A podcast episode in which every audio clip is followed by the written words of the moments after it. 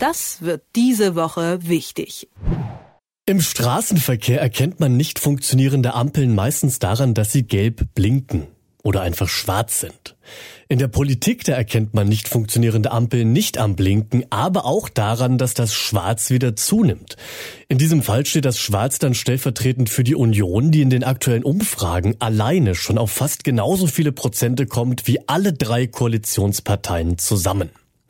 Laut aktuellstem ARD Deutschland Trend zum Beispiel, da liegt die Union bei 29 Prozent, die SPD bei 15, Grüne bei 13 und die FDP sogar unter der 5 Prozent Hürde bei, ja ich sag mal, mickrigen 4 Prozentpunkten.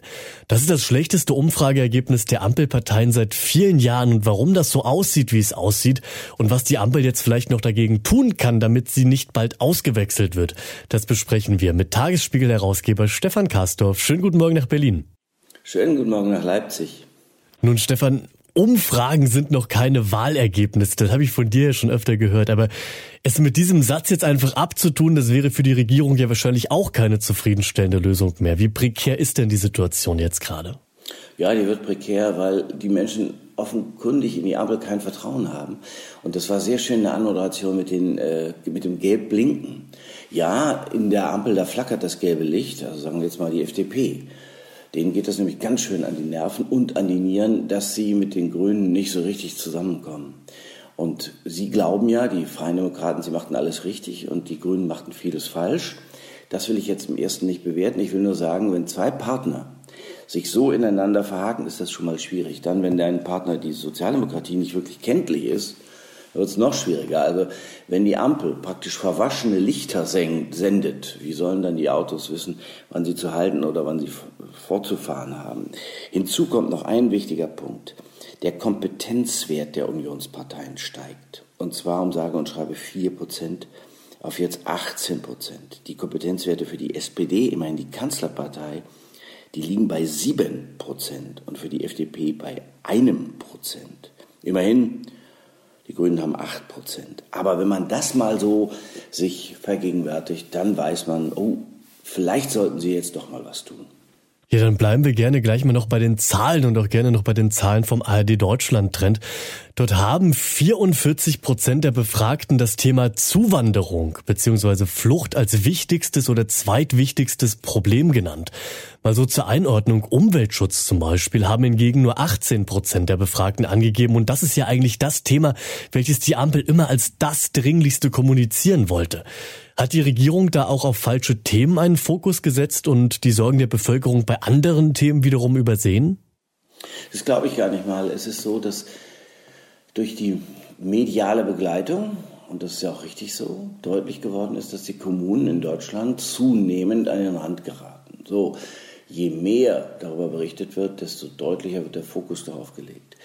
Insofern äh, denke ich mal, dass jetzt, weil die ganzen Beispiele so deutlich geworden sind und weil die Kommunen tatsächlich lauter geworden sind, für die Menschen ein fassbareres Thema geworden ist.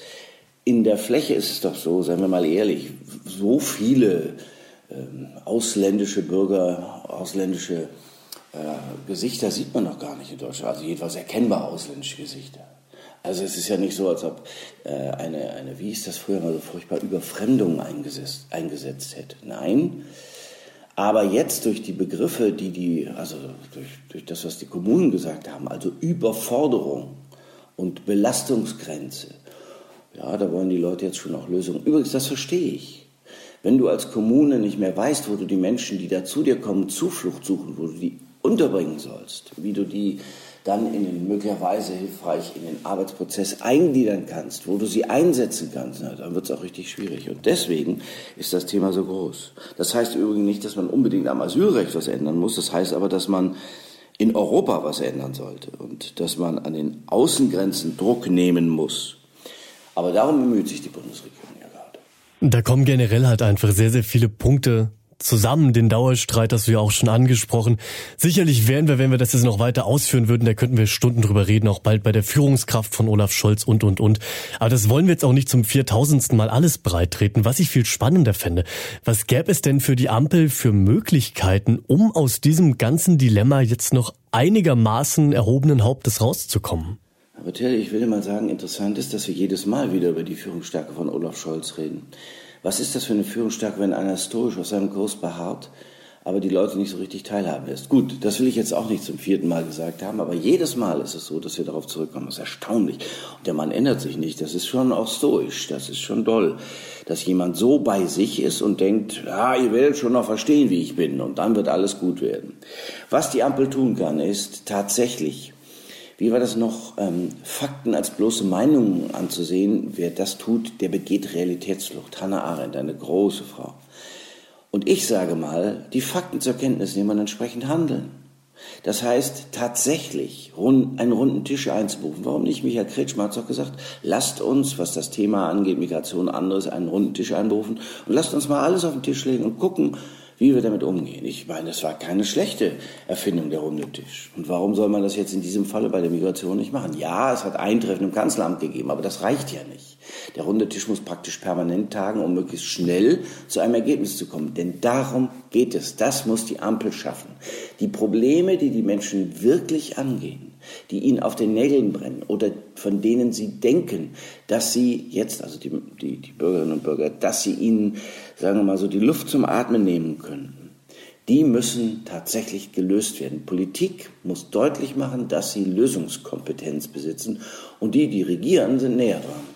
Denkst du mal jetzt konkret nach den Leuten, die das entscheiden, gefragt? Klar, Olaf Scholz ist ein Stoiker, dass er jetzt seine Ministerinnen und Minister austauscht, halte ich wahrscheinlich zumindest mal für unwahrscheinlich.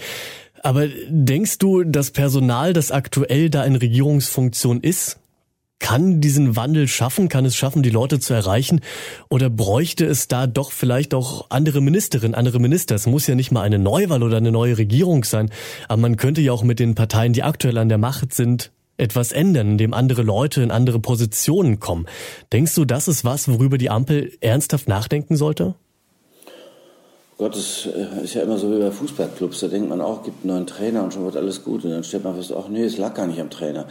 Also ja, ich bin ein bisschen skeptisch, weil ich glaube, dass äh, ähm, zum Beispiel Nancy Faeser, die immer wieder als Kandidatin, als Wackelkandidatin genannt wird, ja im Grunde genommen, wenn man die Fakten anguckt, gar keinen schlechten Job macht. Sie kommt schon den Leuten entgegen. Sie hat schon auch ihre Politik verändert und wird durchaus eine Spur härter. Das kann kein anderer Minister anders machen.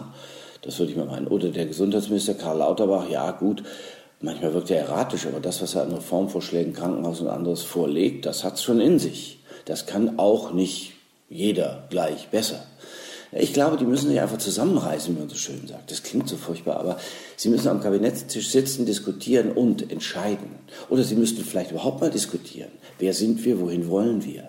Es ist ja auch so, dass Gemeinsamkeit tatsächlich durch die gemeinsame Behandlung von Problemen entstehen kann. Da wiederum sind wir unglückseligerweise bei wem? Ja, genau, Olaf Scholz, wollen wir nur einmal gesagt haben. Das ist die Aufgabe eines Bundeskanzlers, der ja eher primus inter pares als der starke Anführer ist. Natürlich kann der persönlich überzeugen, aber er ist als Bundeskanzler nicht so stark. Es ist ja immerhin so, dass das Ressortprinzip gilt. Also jeder ist in seinem Ressort der Herr oder die Frau im Haus. Und insofern ist die Moderation schon auch wichtig. Moderation bedeutet aber, dass man mit den Leuten redet und sie auf ein gemeinsames Ziel verpflichtet. Ich würde sagen, Sie machen mal eine Liste und dann kommt die Ampel da vielleicht wieder raus, dann strahlt es auch wieder, man weiß, wo man anhalten und losfahren kann. Also, Sie machen mal eine Liste von dringlichen Problemen. Prioritätensetzung heißt, anderes ist nicht so wichtig. Prioritäten, Posterioritäten. Sagen wir mal, drei Probleme, drei große, die werden jetzt gelöst. Und die Bürgerinnen und Bürger sagen, Donnerwetter, das geht doch. Also mit einem strahlenden Rot und einem strahlenden Grün und einem nicht mehr blinkenden Gelb. Würde die Ampel dann noch wieder funktionieren? Das sind die Einschätzungen von Tagesspiegel-Herausgeber Stefan Karsdorf. Stefan, ich danke dir. Gerne. Das wird diese Woche wichtig.